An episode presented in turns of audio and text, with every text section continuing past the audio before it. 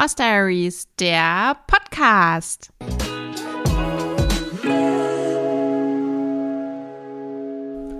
Hallo und herzlich willkommen zur allerersten Folge vom Horse Diaries Podcast. Mein Name ist Katharina und ich freue mich riesig, dass ihr heute dabei seid. Ich muss vielleicht gleich am Anfang sagen, dass ich ziemlich aufgeregt bin. Das ist mein allererster Podcast, meine allererste Folge und ich weiß noch nicht so richtig, was mich erwartet. Ich habe mich natürlich vorbereitet und ich habe ein Konzept und ich habe einen Plan, was ich hier so erzählen möchte. Aber ob das jetzt wirklich jemanden interessiert und ob ich das wirklich so rüberbringen kann, wie ich gerne würde, das weiß ich natürlich noch nicht. Aber ich probiere es einfach mal. Vielleicht fange ich erstmal damit an, dass ich mich kurz vorstelle für diejenigen, die mich noch nicht kennen. Meinen Namen habe ich ja vorhin schon gesagt. Ich bin 30 Jahre alt, wohne in Hamburg und habe zwei eigene Pferde. Und zwar sind das Emmy und Fürstino. Emmy ist, ich muss kurz rechnen, 19 Jahre alt tatsächlich. Ich habe sie sechsjährig bekommen, also schon sehr, sehr lange ist sie bei mir. Und Fürstino ist ihr Sohn, der ist 2018 geboren, ist also jetzt gerade drei geworden. Ich bin in den letzten Jahren eigentlich kaum geritten, was daran liegt, dass Emmy sich verletzt hat und mittlerweile auch in Rente ist. Sie ist also nicht mehr reitbar und Fürstino war eben noch nicht reitbar die ganzen letzten Jahre.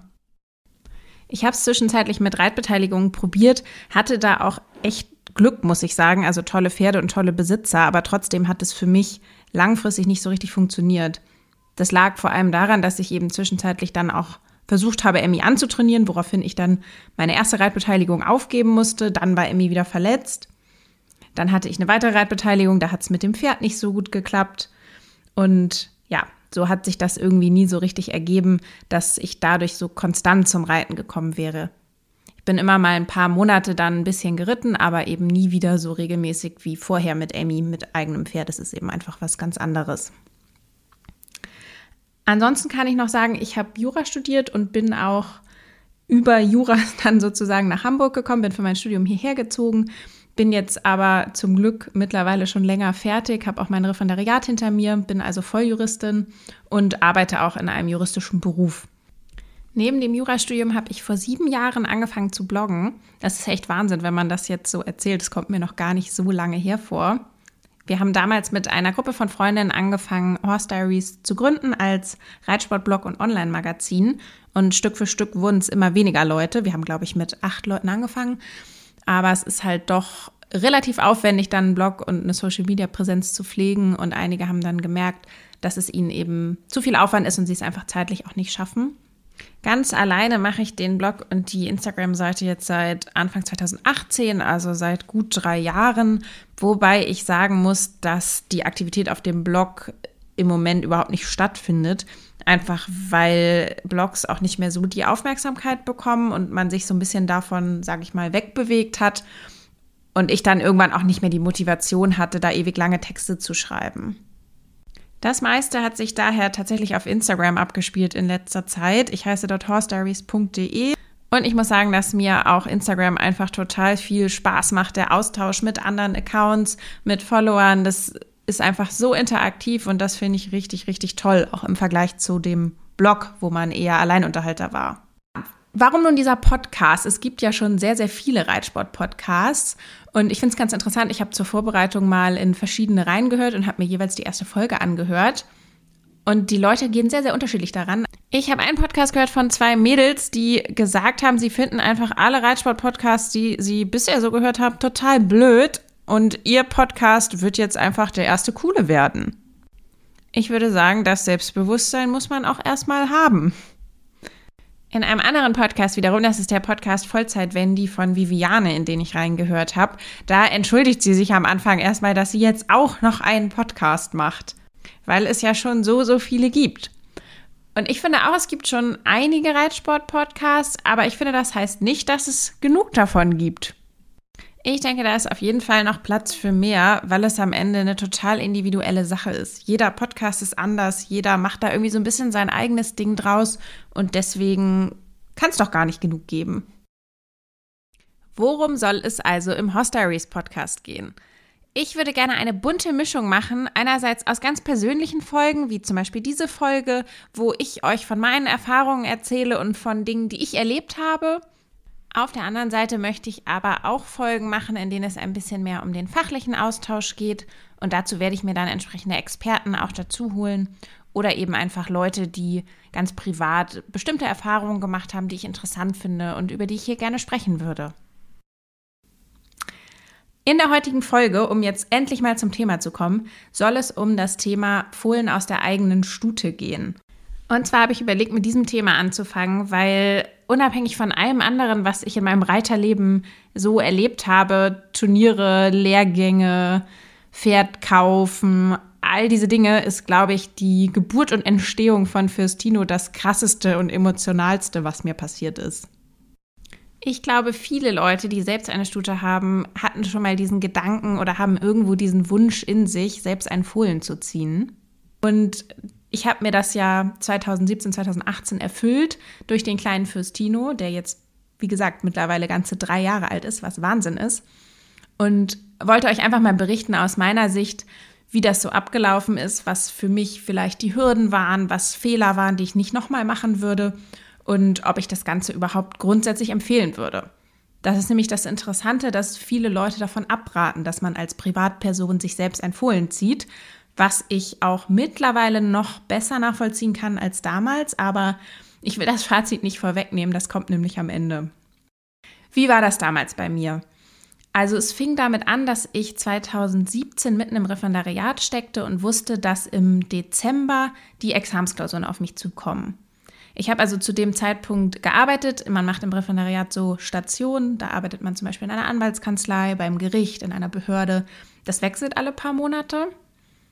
Und ich hatte eben diese Station vom Referendariat, wo ich gearbeitet habe und hatte zusätzlich natürlich das Ziel fürs Examen zu lernen und musste Übungsklausuren schreiben, zu ähm, so Seminarveranstaltungen gehen und ja, alles, was so dazugehört. Ich glaube, jeder der schon mal eine große Prüfung geschrieben hat, kann sich das ungefähr vorstellen. Und beim Staatsexamen ist es eben so, dass man tatsächlich Monate bis Jahre dafür lernt, so verrückt es auch klingt. Zu dem Zeitpunkt war es so, dass ich mich ziemlich überfordert gefühlt habe durch dieses Zusammenspiel aus Arbeit, Lernen und Pferd. Man würde ja eigentlich meinen, dass das Pferd ein toller Ausgleich ist. War es auch grundsätzlich. Aber zu dem Zeitpunkt war es mir einfach zu viel, muss ich sagen. Mir war die Verantwortung zu viel, mir war die zeitliche Verpflichtung zu viel. Emmy war auch sehr viel krank damals und in Summe hatte ich einfach das Bedürfnis, jetzt mal eine Pause zu machen. Dann stand ich so ein bisschen vor der Frage, was mache ich jetzt? Verkaufen wollte ich sie nicht, nur weil es eben in dem Moment nicht so richtig in mein Leben gepasst hat. Und einfach nur so auf die Weide stellen, fand ich auch irgendwie schade. So kam ich dann auf die mehr oder weniger fixe Idee, dass es doch eigentlich ziemlich cool sein könnte, die Zeit zu nutzen, damit Emmy einen Fohlen bekommen kann. Ich muss dazu sagen, dass das für mich nicht so naheliegend war, wie es vielleicht für andere Menschen gewesen wäre, weil Emmy eine ziemlich ausufernde Krankheitsvorgeschichte hatte, insbesondere in Bezug auf Koliken. Emmy wurde neunjährig und zehnjährig wegen Kolik operiert, das bedeutet, ihr Bauch wurde also zweimal aufgeschnitten. Das waren sehr, sehr schwere Eingriffe. Und das war zwar zu dem Zeitpunkt schon fünf Jahre her, aber trotzdem ist das natürlich was, was nie so richtig weggeht und was Nachwirkungen haben kann. Dazu kommt, dass grundsätzlich in der Trächtigkeit das Kolikrisiko sich erhöhen kann, dadurch, dass für den Darm ein bisschen weniger Platz ist, wenn das Fohlen wächst. Und ich hatte einfach immer irgendwie diese Kolikbedenken, sodass ich das bis zu diesem Zeitpunkt nie wirklich in Betracht gezogen habe.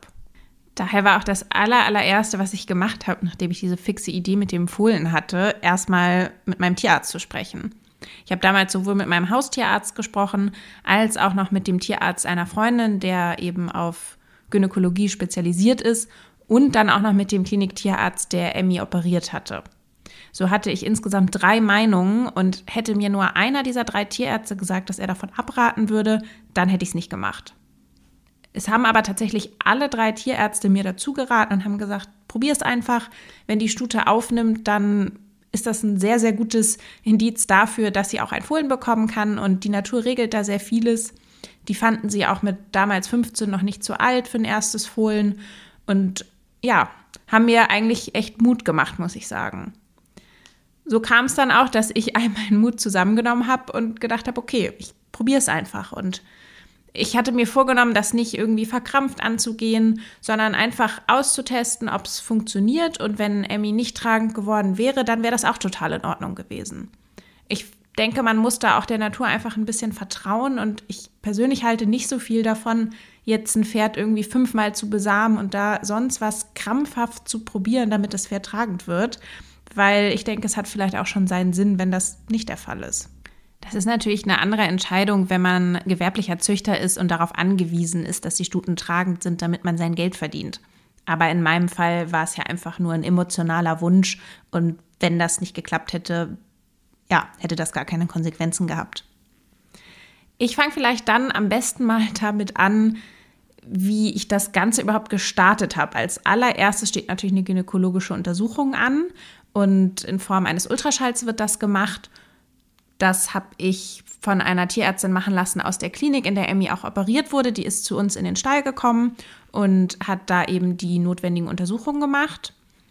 Als nächstes nach dieser Ultraschalluntersuchung steht dann eine Tupferprobe an. Tupferprobe bedeutet, man nimmt einen Abstrich und der wird auf Bakterien und Keime untersucht.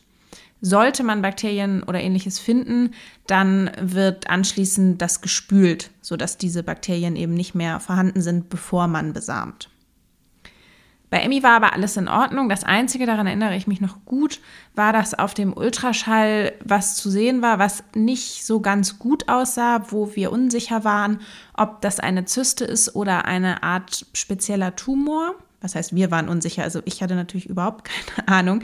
Aber die Tierärztin war so ein bisschen unsicher und ich habe auch gemerkt, dass sie da so ein bisschen gestockt hat. Man merkt es dann ja und einfach so ein bisschen Bedenken hatte. Das hat sich aber zum Glück bei einem späteren Ultraschall als dann harmlos rausgestellt. Genau, es ging also los mit Ultraschalluntersuchung und Tupferprobe und parallel war ich wie wild auf Hengstsuche. Denn das ist ja eigentlich die absolut spannendste Frage, welchen Hengst nehme ich eigentlich? Ich würde empfehlen, dass man sich, bevor man an die Hengstsuche geht, einmal ganz ehrlich aufschreibt, was sind eigentlich die Stärken und Schwächen meiner Stute. Denn im Idealfall soll ja der Hengst die Stärken erhalten und die Schwächen der Stute ausgleichen. Schwächen klingt natürlich jetzt so ein bisschen fies, aber jedes Pferd hat Schwächen im Körperbau, manchmal in den Bewegungen, manchmal auch im Charakter. Und man möchte natürlich im Sinne einer guten Zucht das rauszüchten, wenn es geht. Bei Emmy war das so, dass mein größtes Manko, sage ich mal, was ich gerne verändern wollte, war ihr Exterieur. Sie ist ein eher bergab konstruiertes Pferd und das macht es beim Reiten ein bisschen schwierig, diese Bergauf-Tendenz, die man in der Dressur haben möchte, da rein zu reiten. Zumindest war das immer das, was mir beim Reiten die größten Probleme bereitet hat. Das liegt bei ihr gar nicht unbedingt am Halsansatz. Ich dachte lange, ihr Hals wäre einfach zu tief angesetzt, aber irgendwann hat sich herausgestellt, sie ist leicht überbaut. Und dadurch ist es natürlich für sie viel schwieriger, ihre Hinterhand unter den Schwerpunkt zu schieben, als für ein Pferd, was sowieso schon so konstruiert ist. Außerdem wollte ich gerne ihren Galopp verbessern. Der ist jetzt nicht schlecht, aber ist ihre schwächste Gangart und eher etwas flacher gesprungen. Sie neigt auch dazu, wenn man sie versammelt, dann eher so ein bisschen so hoppelig zu galoppieren. Und deswegen war mir ein großer Galopp mit einem guten Durchsprung und bergauf gesprungen beim Hengst sehr wichtig. Ich habe dann natürlich ganz viel recherchiert und ganz viel gegoogelt und hatte letztlich drei Favoriten von Hengsten, bei denen ich dachte, dass die das mitbringen könnten. Ach so, ich habe jetzt überhaupt äh, Emmys Stärken total unterschlagen. Das geht natürlich gar nicht. Also Emmys allergrößte Stärke, die ich gerne fördern und erhalten wollte, das ist ihr Charakter. Emmy ist ein unglaublich braves Pferd und egal wo ich mit ihr war, egal wer sie geritten ist, egal in welchem Stall ich stand, jeder hat immer bestätigt, dass das also wirklich das bravste Pferd ist, was ihm je untergekommen ist. Es gibt auch Leute, die behaupten würden, Emmy wäre ein langweiliges Pferd. Ich sehe das aber überhaupt nicht so. Sie ist, wie gesagt, wahnsinnig lieb und gutmütig und auf der anderen Seite sehr introvertiert. Also sie ist ein Pferd, was Schmerzen nicht so schnell anzeigt, was Unwillen nicht so schnell anzeigt und was eben sehr geduldig mit dem Menschen ist. Ich wusste also einerseits, dass ich eine sehr charakterfeste Stute habe. Ich wusste aber andererseits auch, dass mir persönlich das unheimlich wichtig ist. Also bei mir ist es so, ein Pferd kann sich unfassbar gut bewegen und einen wahnsinnigen Ausdruck haben, wenn die nicht in sich ruhend sind, ausgeglichen sind und brav sind, dann kann ich damit nichts anfangen. Das klingt jetzt vielleicht extrem, aber ich bin einfach der Meinung, ich bin Freizeitreiter, Reiten ist mein Hobby und ich möchte im Stall Spaß haben und ich möchte nicht damit beschäftigt sein, irgendwie ein Pferd, was schon beim Putzen nur zappelt, was beim Aufsteigen nicht stehen bleibt und sich dann auch noch vor jeder Plastiktüte erschreckt, irgendwie die ganze Zeit zu bändigen. Das macht mir persönlich einfach keine Freude. Ich verstehe, dass es Leute gibt, die sagen, die Pferde müssen an sein und dass sie das richtig gut finden, wenn Pferde so wach sind. Ich persönlich mag das aber einfach nicht. Mich strengt das an. Das ist natürlich auch ein gutes Stück Erziehung, das ist mir schon klar. Aber die Grundvoraussetzungen von einer Gelassenheit und auch einer gewissen Motivation, dem Reiter zu gefallen, die müssen eben da sein. Daher war eben auch Charakter und Rittigkeit, soweit man das überhaupt beurteilen kann, für mich noch ein wichtiger Faktor bei der Hengstwahl. Ja, also zurück zur Hengstauswahl. Ich habe sehr viel recherchiert, habe auch mit Züchtern gesprochen, die eben viel Erfahrung haben. Das würde ich auch jedem empfehlen, das so zu machen. Habe aber dabei festgestellt, dass viele Züchter auch so ein bisschen ihre Lieblingshengste haben. Das ist natürlich auch total menschlich und man sich jetzt nicht unbedingt darauf verlassen kann, dass einem jeder einen total objektiven Ratschlag gibt, der zu der eigenen Stute super passt. Ich hatte am Ende, wie gesagt, drei Favoriten. Das waren Floris Count, Foundation und Fürstenlook.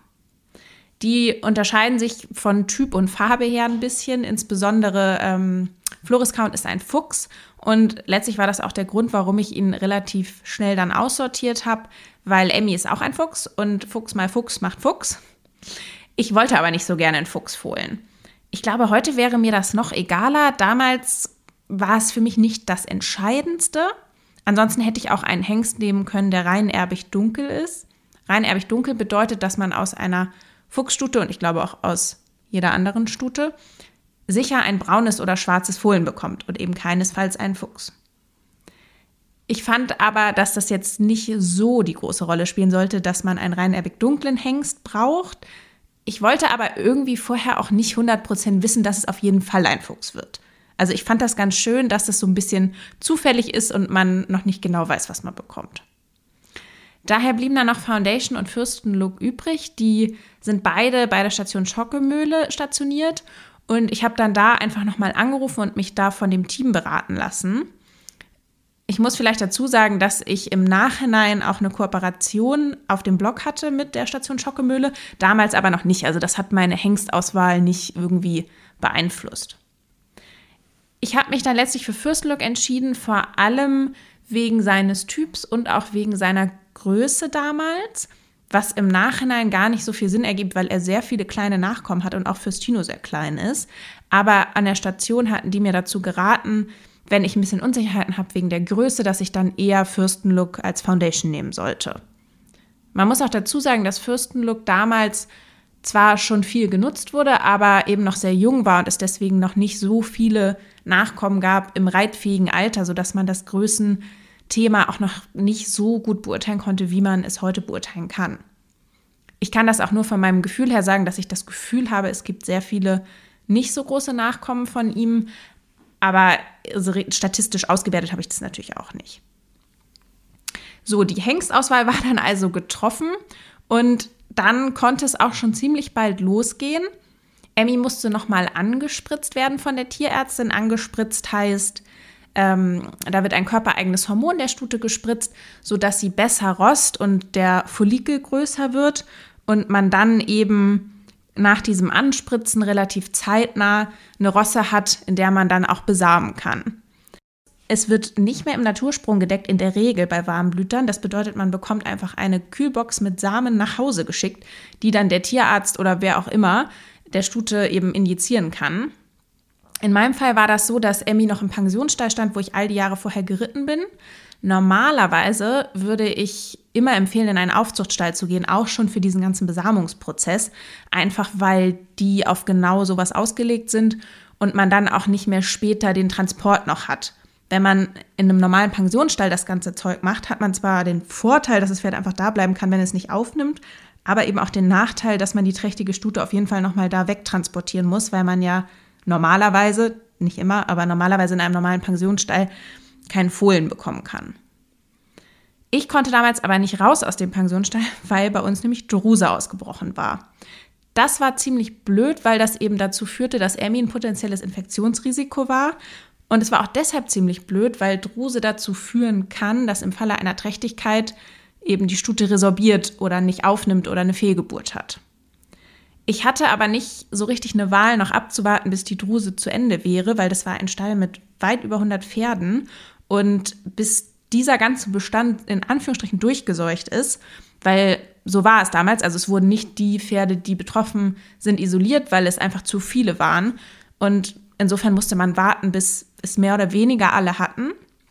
Das hieß, ich hatte ein Risiko, dass sich Emmy ansteckt, aber ich konnte es zeitlich gar nicht anders regeln, als sie eben in dieser Phase dort zu besamen, weil es war schon Mai, glaube ich. Und ähm, ja, ich hatte einfach nicht mehr unendlich Zeit, weil die Besamungssaison geht bis August. Man weiß nicht, ob das Pferd beim ersten Mal aufnimmt und so weiter und so fort. Deswegen, also lange Rede, kurzer Sinn, habe ich das im Pensionsstall gemacht, hatte auch das Glück, dass ich eine ganz, ganz tolle Tierärztin hatte, die aus der Klinik gekommen ist und immer zu uns gefahren ist und da eben die gynäkologischen Untersuchungen gemacht hat und ähm, das alles mit mir zusammen gemacht hat. Ich muss sagen, ich habe wahnsinnigen Respekt vor diesem Beruf, weil das war mir vorher nicht so klar. Genauso wie bei Notfällen sich natürlich Pferde nicht nach der Uhr oder nach den Wochentagen richten, kann man auch dieses ganze Besamungsgeschäft überhaupt nicht zeitlich timen. Das heißt, sie war dann immer so sonntags um 8 Uhr morgens oder so da, weil dieser ganze Zyklus natürlich zeitsensitiv ist und man wenn man 24 Stunden zu spät kommt, ist der Follikel weg. Dann kann man schon nicht mehr besamen und man muss eben immer diesen Follikel in der entsprechenden Rossephase regelmäßig per Ultraschall kontrollieren, um zu gucken, wie groß der jetzt schon ist und ob es schon so weit ist, dass man besamen kann. Jedenfalls war es dann irgendwann soweit nach dem Anspritzen. Emmy wurde besamt und nach 18 Tagen war die Kontrolluntersuchung. Ich weiß noch, dass ich damals wahnsinnig aufgeregt war. Es war Samstag 7.30 Uhr der Termin für die Kontrolluntersuchung. Ich hatte ein echt gutes Gefühl. Also ich war eigentlich der Meinung, Emmy hat aufgenommen, weil so von ihrer, von ihrem Verhalten her und von ihrer Art her habe ich gedacht, ja, also ich glaube, die ist trächtig. Im Endeffekt konnte ich es aber natürlich überhaupt nicht wissen und war deswegen super, super nervös, als es dann an den mehr oder weniger finalen Ultraschall ging. Und ich hatte tatsächlich recht. Emmy hatte aufgenommen beim allerersten Mal, trotz Drusestall, trotz aller widrigen Voraussetzungen sozusagen. Und das hat mir einfach auch ein richtig gutes Gefühl gegeben, weil ich dachte, okay, wenn das jetzt so easy geht und Emmy das einfach so macht, dann soll das wohl so sein. Ja, so sollte es dann auch tatsächlich sein, denn auch die weiteren Ultraschalluntersuchungen, die man dann in regelmäßigen Abständen macht, haben immer wieder bestätigt, dass Emmy tragend war.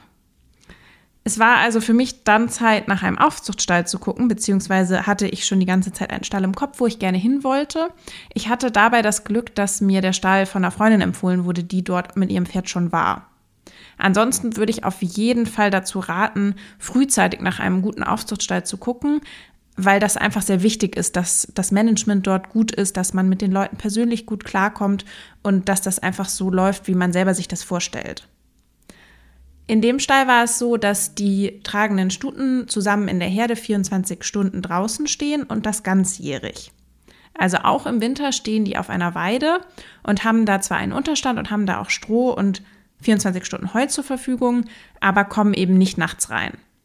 Sie werden täglich kontrolliert, also man muss sich keine Sorgen machen, dass das Pferd da krank irgendwie tagelang nicht entdeckt wird. Das ist nicht der Fall.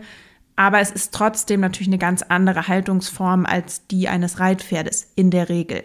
Ich weiß, es gibt auch Leute, die ihre Reitpferde so robust halten, aber die meisten Sportpferde werden ja doch in Boxenhaltung mit Weidegang gehalten oder auch in einem normalen Offenstall. Emmy war vorher immer in Paddockboxen gewesen mit Weidegang tagsüber, zwischenzeitlich auch mal kurz in einem Aktivstall, aber das wurde durch eine Kolik wieder verhagelt, sozusagen durch eine Kolik-OP mussten wir dann da weg. Und insofern war das für sie eine ziemliche Umstellung. Ich habe sie noch im Sommer umgestellt, sobald sich die Druse-Situation eben entspannt hatte. Das war dann irgendwie Ende August, September. Da ist sie in den Aufzuchtstall umgezogen und hat sich da auch sofort super eingelebt. Sie hatte auch vorher schon 24 Stunden auf der Weide gestanden in dem Pensionsstall. Und insofern war das in dem Moment keine große Umstellung. Allerdings muss ich sagen, im Nachhinein würde ich glaube ich, nicht so eine krasse Haltungsumstellung machen, wobei es mir nicht um diese Haltung im Sommer auf der Weide geht, sondern insbesondere um die Haltung im Winter. Es war so, in dem Winter, in dem Emmy tragend war, war ich im Ausland. Ich hatte im Dezember 2017 dann meine Staatsexamensklausuren geschrieben und habe meine Wahlstation in New York verbracht. Ich war also Januar, Februar, März nicht da und war insofern darauf angewiesen, dass sie im Stall gut betreut wird. Das war auch der Fall, also die haben sich um alles gekümmert wie abgesprochen. Allerdings hatte Emmy ziemlich starke Probleme mit Mauke. Das war einfach ein extrem nasser Winter und in diesem nassen Winter komplett draußen zu stehen, was sie vorher ja überhaupt nicht kannte, war das, glaube ich, für sie relativ belastend im Nachhinein. Damals habe ich gedacht, das ist die natürlichste Haltungsform, ist Pferd ist dafür gemacht, immer draußen zu sein, das wird ihr nichts schaden. Warum ich das heute ein bisschen anders sehe, dazu komme ich gleich nochmal. Ich will jetzt nicht zu viele Zeitsprünge machen, damit man noch folgen kann. Ich kam dann also Ende März aus New York zurück und Anfang April war auch schon der Stichtag, also am 8. April sollte Fürstino eigentlich kommen. Ich kam also zurück und war super aufgeregt und total im Fohlenfieber. Es war dann allerdings so, dass Emmy mich noch ziemlich lange hat warten lassen, denn letztlich kam Fürstino einen ganzen Monat zu spät am 8. Mai. Er ist sehr früh morgens geboren. Ich war bei der Geburt leider nicht dabei. Das liegt einfach daran, dass Pferdegeburten sehr, sehr schnell gehen und auch sehr, sehr schnell gehen müssen. Also vom Losgehen bis das Fohlen ist da, vergeht in der Regel nicht viel länger als eine halbe Stunde. Und das ist einfach schwierig, wenn man Einsteller in einem Stall ist, dann überhaupt rechtzeitig anzukommen. Insofern habe ich ihn erst gesehen, als er schon da war und schon einige Stunden auch alt war, weil er eben nachts geboren ist. Aber das war trotzdem ein wahnsinniges Gefühl, dieses kleine Fohlen im Stroh liegen zu sehen und Emmy zu sehen, wie sie mit ihm umgeht, wie liebevoll sie als Mama ist und wie sie auch natürlich sofort wusste, was sie machen muss und wie das alles funktioniert. Und man hat dann, finde ich, doch eine ganz besondere Bindung zu einem Pferd, was man einfach von der allerersten Stunde oder von der dritten Stunde an seines Lebens begleitet hat. Ich muss auch sagen, dass diese Fohlenzeit im Nachhinein einfach total schön war, weil man so, so viele Entwicklungen sieht also gerade am Anfang war ich natürlich total oft da und jedes Mal, wenn ich gekommen bin, konnte er irgendwas Neues oder hatte sich irgendwie optisch verändert, hat sein Fohlenfell dann irgendwann verloren, ist gewachsen und Stück für Stück sieht man eben, was für ein Pferd später mal daraus werden könnte. Das fand ich tatsächlich aber am schwierigsten, sich das wirklich vorzustellen dass aus dem kleinen Baby später mal ein richtiges Reitpferd werden soll. Das ist total verrückter Anfang. Bei Fürstino war noch die Besonderheit, dass er sehr, sehr klein und schmächtig war am Anfang und das auch so ein bisschen kritisch war, so seine gesamte Konstitution. Das ist auch der Grund, warum ich glaube, ich das nicht nochmal machen würde mit dieser Robusthaltung bei einem 15-jährigen Pferd in der allerersten Trächtigkeit. Ich kann das natürlich nicht sagen, wie es gewesen wäre, wenn sie jetzt irgendwo öfter in der Box gestanden hätte, ob das wirklich für sie besser gewesen wäre. Aber dadurch, dass Fürstino eben einen Monat zu spät kam und trotzdem noch so klein und schmächtig war, habe ich im Nachhinein gedacht, dass sie vielleicht diese Haltungsumstellung ein bisschen überfordert und angestrengt hat.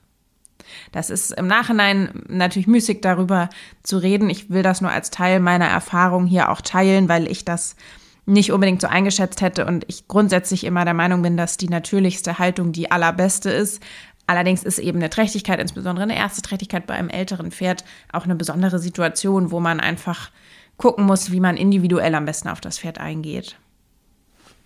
Aber zurück zu Fürstino. Also diese ersten Monate waren wirklich sehr besonders und das ist auch so ein bisschen die, sag ich mal, Phase, für die sich dieses ganze Fohlen-Ding aus meiner Sicht lohnt. Fürstino wurde dann mit einem halben Jahr abgesetzt. So wird es klassischerweise gemacht. Einige machen es ein bisschen früher, andere machen es ein bisschen später. Es gibt da auch unterschiedliche Ansichten, ob man lieber langsam absetzt oder von einem Tag auf den anderen. Bei Fürstino war es so, dass er von einem Tag auf den anderen abgesetzt wurde, allerdings zusammen mit den anderen Fohlen, die er von klein auf an kannte. Er stand dann also in einer Herde mit Gleichaltrigen, am Anfang noch gemischte Herde und im Laufe der Aufzucht wurden sie dann getrennt in Stuten und Hengste. so viel gibt es dann zur Aufzucht gar nicht mehr zu erzählen. Er ist eben einfach ganz in Ruhe groß geworden. Ich habe nicht groß was mit ihm gemacht in dieser Zeit. Ich habe ihn natürlich ab und zu besucht, habe ihm Möhrchen vorbeigebracht, habe ihn gekrault, aber ich habe ihn nicht gearbeitet oder ihm irgendwas beigebracht. Das muss auch jeder für sich selbst wissen, ob man das sinnvoll findet, ein Jungpferd schon auf eine Art und Weise zu fördern und zu fordern. Ich persönlich denke, dass es völlig ausreicht, wenn man dreijährig anfängt und dass sie das alles noch früh genug lernen. Ich verstehe aber auch, wenn man ungeduldig ist oder irgendwie gerne viel Zeit mit seinem Pferd verbringen möchte. Ich denke nur, dass man dann darauf achten sollte, dass man mehr das Pferd kennenlernt und vielleicht es putzt oder spazieren geht oder so, als dass man tatsächlich schon damit arbeitet weil das für mich in eine Pferdekindheit einfach nicht gehört. Füstino hat auch seine Kindheit überwiegend draußen verbracht und das war mir auch total wichtig. Also er ist in dem Stall geblieben, wo er geboren ist und ist dort im Winter 24 Stunden auf Weide gewesen und im Sommer dann nachts im Laufstall und tagsüber den ganzen Tag auf der Winterweide mit Heu dazu. Das war aus meiner Sicht für die Haltung total optimal, weil er sich immer viel bewegen konnte, immer Gleichaltrige zum Spielen hatte, immer genug zu fressen hatte. Das sind aus meiner Sicht so die Grundvoraussetzungen eigentlich für jede Pferdehaltung, aber eben auch für Jungpferdeaufzucht. So ein Jungpferd gehört eben einfach nicht in einen normalen Pensionsstall, wo es irgendwie tagsüber ein paar Stunden auf dem Paddock ist und ansonsten in der Box steht. Das ist aus meiner Sicht überhaupt nicht vertretbar. Und daher war ich froh, dass ich das wirklich so machen konnte, wie ich es mir auch vorgestellt habe. Ja, als nächstes kommen wir, glaube ich, da mal zum Thema Kastration. Das war eigentlich das nächste, was anstand, weil in der ganzen Zwischenzeit ist, wie gesagt, nichts passiert eigentlich, außer Möhren geben, kraulen und ähm, ab und zu besuchen und Fotos machen. Die Kastration war bei Fürstino mit zweieinhalb. Das ist relativ spät. Viele machen das schon früher. Ich hätte das auch früher gemacht, aber ich habe mich einfach an den Rhythmus äh, angeschlossen, der bei uns im Stall herrschte, weil alle jungen Hengste zweieinhalbjährig eben kastriert wurden. Und das macht einfach total Sinn, das bei allen gleichzeitig zu machen, weil die danach eben schon so ein bisschen angeschlagen sind. Und dann ist das schöner, wenn alle gleichzeitig angeschlagen sind. Ansonsten hat man eben die Situation, dass einer als Jährling vielleicht schon kastriert wird und dann inmitten der ganzen Hengste äh, steht. Das ja, macht einfach nicht so viel Sinn.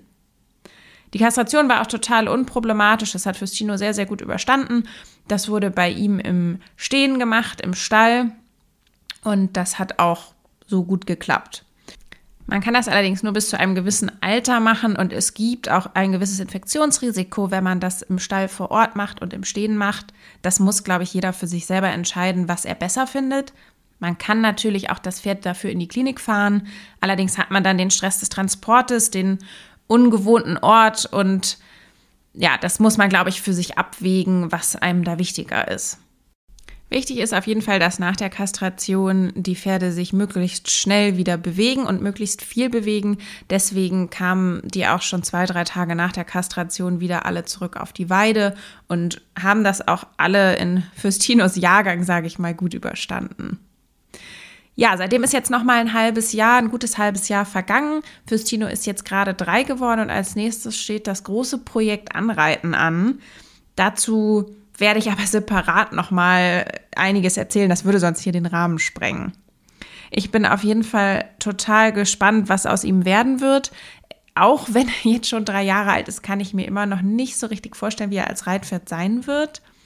Das liegt auch ein bisschen daran, dass er entwicklungsmäßig nicht super weit ist, sondern immer noch relativ klein ist und wahrscheinlich auch einfach relativ klein bleiben wird. Er ist aber sehr harmonisch gewachsen. Das war auch die ganze Zeit so. Langsam gewachsen, aber er sah eigentlich nie so richtig komisch aus. Also er war nie extrem überbaut oder extrem schief oder so. Ich habe auch überlegt, ob ich noch später anfange. Es ist jetzt mit gerade drei immer noch, finde ich, relativ früh. Wobei ich festgestellt habe, dass ganz viele eben auch mit den Dreijährigen schon Anfang des Jahres anfangen, wo die also noch keine vollen drei Jahre alt sind. Mir war es wichtig, dass er reelle drei Jahre alt ist und ich habe mich entschieden, jetzt einmal das Anreiten zu machen und ihm dann danach nach Bedarf nochmal eine Pause zu geben. Ich glaube, dass es sinnvoll ist, wenn die Pferde schon relativ früh einfach einmal ans Reitergewicht gewöhnt werden, ohne dass man jetzt total viel von ihnen verlangt und sie auf Turnierplätze kart und sonst wie zusammenschiebt. Darum geht es überhaupt nicht. Es geht einfach darum, dass er jetzt so das Reitpferde einmal eins lernt, an alles einmal gewöhnt wird und dann soll er auch sehr, sehr gerne nochmal Pause haben und dann wird es so richtig, richtig losgehen, wahrscheinlich erst vierjährig. Bevor ich mich jetzt aber völlig verquatsche mit dem Thema Anreiten, will ich langsam mal zum Schluss dieser Folge kommen. Und am Schluss steht noch mein Fazit. Würde ich das eigentlich nochmal machen, Fohlen aus meiner Stute zu ziehen? Ich finde die Frage schwierig zu beantworten, aus verschiedenen Gründen. Einmal, weil bei mir jetzt alles gut gegangen ist, also all die Risiken, die ich eingeplant hatte, was passieren könnte. Emmy könnte eine schlimme Kolik bekommen während der Trächtigkeit. Sie nimmt nicht auf, sie resorbiert, sie hat eine Totgeburt, das Fohlen kommt auf die Welt, aber das Fohlen ist krank. All diese Dinge haben sich nicht realisiert. Das ist erstmal sehr positiv. Was sich aber realisiert hat, ist etwas, das ich in keiner Weise eingeplant hatte. Und das ist, dass Emmy sich noch mit Fürstino auf der Weide, als er Baby war, so verletzt hat, dass ich sie im Endeffekt nie wieder reiten konnte. Damit habe ich überhaupt nicht gerechnet, weil Emmy vorher nie lahm war und weil ich gar nicht damit gerechnet habe, dass so eine Weideverletzung jetzt irgendwie uns so aus der Bahn werfen könnte. Man weiß im Endeffekt nicht, was passiert ist und wo es passiert ist. Aber ich habe eben angefangen, sie wieder anzutrainieren, nachdem ich Fürstino abgesetzt hatte. Und sie hatte dann Fesselträgerschaden und davon hat sie sich auch nicht mehr erholt. Ich hatte ihr sogar zwischenzeitlich ein Jahr Pause gegeben, habe es dann nochmal probiert und auch da, ja, ging es einfach nicht mehr. Und das ist vielleicht auch nochmal eine extra Folge wert, dieses Thema Fesselträgerschaden antrainieren und auch das Thema Reitpause. Also da steckt irgendwie noch viel drin, was ich gerne erzählen würde. Allerdings hat, und das ist Teil meines Fazits, eben diese Verletzung von Emmy dazu geführt, dass ich plötzlich zwei Pferde hatte, aber keins davon reiten konnte. Und das ist was, worüber ich vorher nicht so nachgedacht habe, dass wenn ich einen Fohlen habe, ich ein Pferd auf jeden Fall habe auf der Payroll, für das ich verantwortlich bin, das ich bezahlen muss, dass ich definitiv drei Jahre lang nicht reiten kann.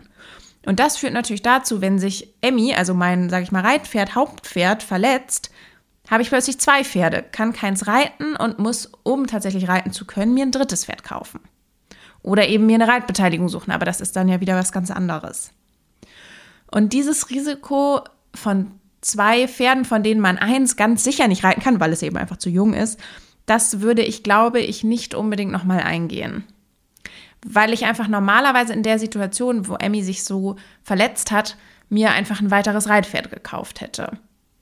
Sich aber ein Reitpferd anzuschaffen als drittes Pferd ist einfach nochmal eine ganz andere Nummer. Und ich muss eben auch dazu sagen, dass als Fürstino geboren ist, war ich gerade so mit meiner Ausbildung fertig und habe dann 2019 auch erst richtig angefangen zu arbeiten. Das heißt, es war jetzt auch nicht eine Lebensphase, wo ich so mitten im Leben stand, dass ich gesagt habe, alles klar, drei Pferde, gar kein Problem. Ich hole mir da noch eins sondern diese Idee von einem dritten Pferd war irgendwie immer da und der Wunsch war immer da, aber dass es für mich so richtig realistisch war und ich wirklich auch mal ernsthaft gesucht habe, das war erst letztes Jahr. Ich habe im Endeffekt kein Pferd gekauft, aber es war die ganze Zeit für mich ein Thema. Es war aber nicht deshalb ein Thema, weil ich irgendwie schon immer drei Pferde haben wollte und ich schon immer dachte, es wäre eine Wahnsinnsidee, möglichst viele Pferde zu haben, sondern einfach nur, weil ich so gerne reiten wollte. Im Endeffekt habe ich dadurch, dass ich kein weiteres Pferd gekauft habe, jetzt vier Jahre nicht mehr richtig konstant geritten. Und das macht einfach was mit einem. Wie gesagt, dazu würde ich total gerne nochmal eine separate Folge aufnehmen. Aber das ist in Summe nicht so richtig so gelaufen, wie ich es mir gewünscht hatte. Ich versuche das jetzt einfach hinter mir zu lassen, mich auf die Zeit mit Fürstino zu freuen und mich auch nicht darauf zu fokussieren, was hätte sein können und wie es vielleicht hätte sein sollen nach meiner Vorstellung, das ist aber einfach was, was ich jedem mitgeben möchte, der darüber nachdenkt, Fohlen aus der eigenen Stute zu ziehen. Vor allem aus der gesunden eigenen Stute, nicht aus einer Stute, die sowieso verletzt ist. Das ist einfach diese Frage, was, wenn sich die Stute verletzt? Was, wenn du dann zwei Pferde hast, die du nicht reiten kannst? Wie ist das für dich? Kannst du damit leben? Ist es für dich okay, dann zwei bis drei Jahre zu warten, bis du dein Jungpferd reiten kannst? Und das hängt letztlich auch davon ab, was man will. Ich bin jemand, der gerne Turnier reitet und der auch gerne, sage ich mal, auf höherem Niveau reitet. Das klingt komisch, aber ich war nie jemand, der jetzt so wahnsinnig viel Lust hatte auf Jungpferdeausbildung. Ich finde das spannend und ich werde das mit Fürstino total gerne mitmachen, aber eben weil er Emmys Sohn ist, nicht weil ich jetzt grundsätzlich jemand bin, der das so ganz toll findet, mit jungen Pferden zu arbeiten. Insofern wird es, bis ich mit Fürstino auf dem Niveau bin, auf dem ich mit Emmy mal war, sicherlich auch jetzt noch vier Jahre dauern. Und das ist in Summe ein sehr, sehr krasses zeitliches Investment, was man eingeht, dafür, dass man nie so richtig weiß, ob es am Ende eigentlich aufgeht. Dennoch bin ich unendlich dankbar, dass Emmy mir dieses gesunde, junge Pferd geschenkt hat und auch für die ganzen Erfahrungen, die ich machen durfte, dass ich diese Fohlenzeit einmal miterleben konnte. Das sind alles Erlebnisse, die sind einmalig und die kann einem auch keiner wieder nehmen. Daher möchte ich das auch niemandem madig reden, der gerne einen Fohlen aus der eigenen Stute hätte. Ich würde dann einfach empfehlen, selbstkritisch ranzugehen, kritisch auch die eigene Stute zu betrachten und auch eben solche Szenarien, wie es bei mir der Fall war, in Erwägung zu ziehen. Das heißt ja überhaupt nicht, dass es passieren muss. Ich hatte da einfach ein bisschen Pech, aber man weiß es eben wie immer bei Pferden vorher nicht. Das war mein Fazit zum Thema Fohlen ziehen aus der eigenen Stute. Das war die allererste Folge vom Horse Diaries Podcast.